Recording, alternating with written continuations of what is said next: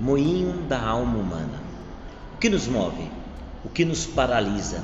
Chegada e partida são a mesma linha. Uma fase superada não é limite, não pode ser um basta. Vida parada, vida preservada, não é vida gasta.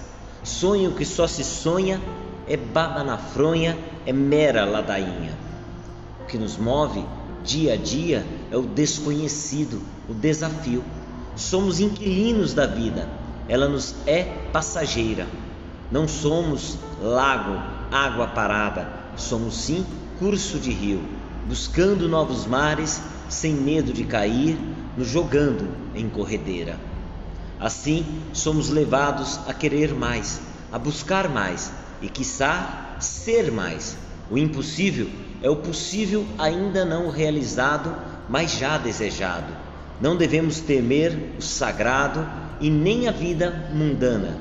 O que devemos sempre buscar é o amor, a harmonia, a paz.